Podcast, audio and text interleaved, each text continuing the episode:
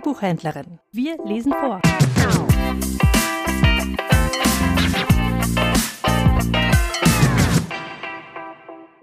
Widerstand und Ergebung von Dietrich Bonhoeffer Brief und Auszeichnung aus der Haft.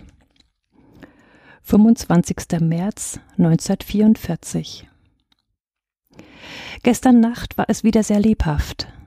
Der Blick vom Dach auf die Stadt war erschütternd. Noch bin ich ohne Nachricht von den Geschwistern. Die Eltern fuhren Gott sei Dank gestern nach Päzig.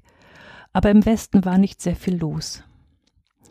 Toll finde ich es, wie man bei der Meldung der Anflüge immer wieder ganz unwillkürlich dazu verführt wird, anderen Städten nach dem Motto Heiliger St. Florian, verschon mein Haus, zünd andere an, das auf den Hals zu wünschen, wovon einem selbst graut. Vielleicht bleiben sie in Magdeburg, in Stettin etc. Wie oft hört man das als Stoßseufzer? In solchen Augenblicken wird man sich der Natura corrupta und des Peccatum originale sehr bewusst. Insofern sind sie vielleicht ganz heilsam. Im Übrigen ist die Luftaktivität der letzten Tage ja wieder ganz außerordentlich, und ich frage mich, ob es nicht wieder mal die Abfindung für die nicht stattfindende Invasion ist.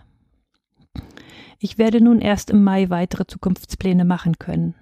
Allmählich zweifle ich an allen derartigen zeitlichen Prognosen und werde gleichgültig dagegen. Wer weiß, ob es dann wieder heißt im Juli.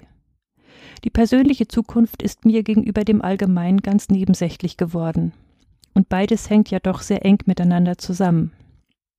So hoffe ich, dass wir unsere Zukunftspläne wieder miteinander beraten können. Mir geht es hier weiter gut, Allmählich gehört man sozusagen zum Inventar und hat manchmal sogar weniger Ruhe, als man wünscht. Du hast wohl recht, dass der Süden überhaupt die Landschaftsmalerei kaum kennt, mit der Ausnahme von Südfrankreich. Und Gauguin? Oder waren das vielleicht auch keine Südländer? Ich weiß es nicht. Wie ist es mit Claude Lorraine?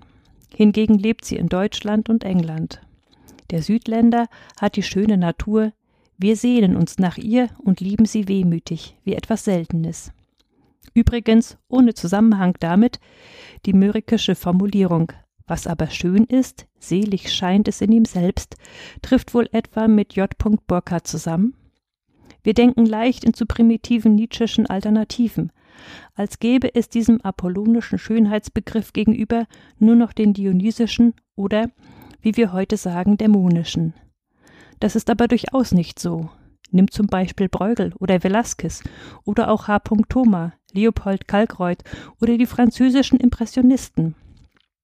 Das ist eine Schönheit, die weder klassisch noch dämonisch, sondern einfach irdisch ist und die ihr ganz eigenes Recht hat.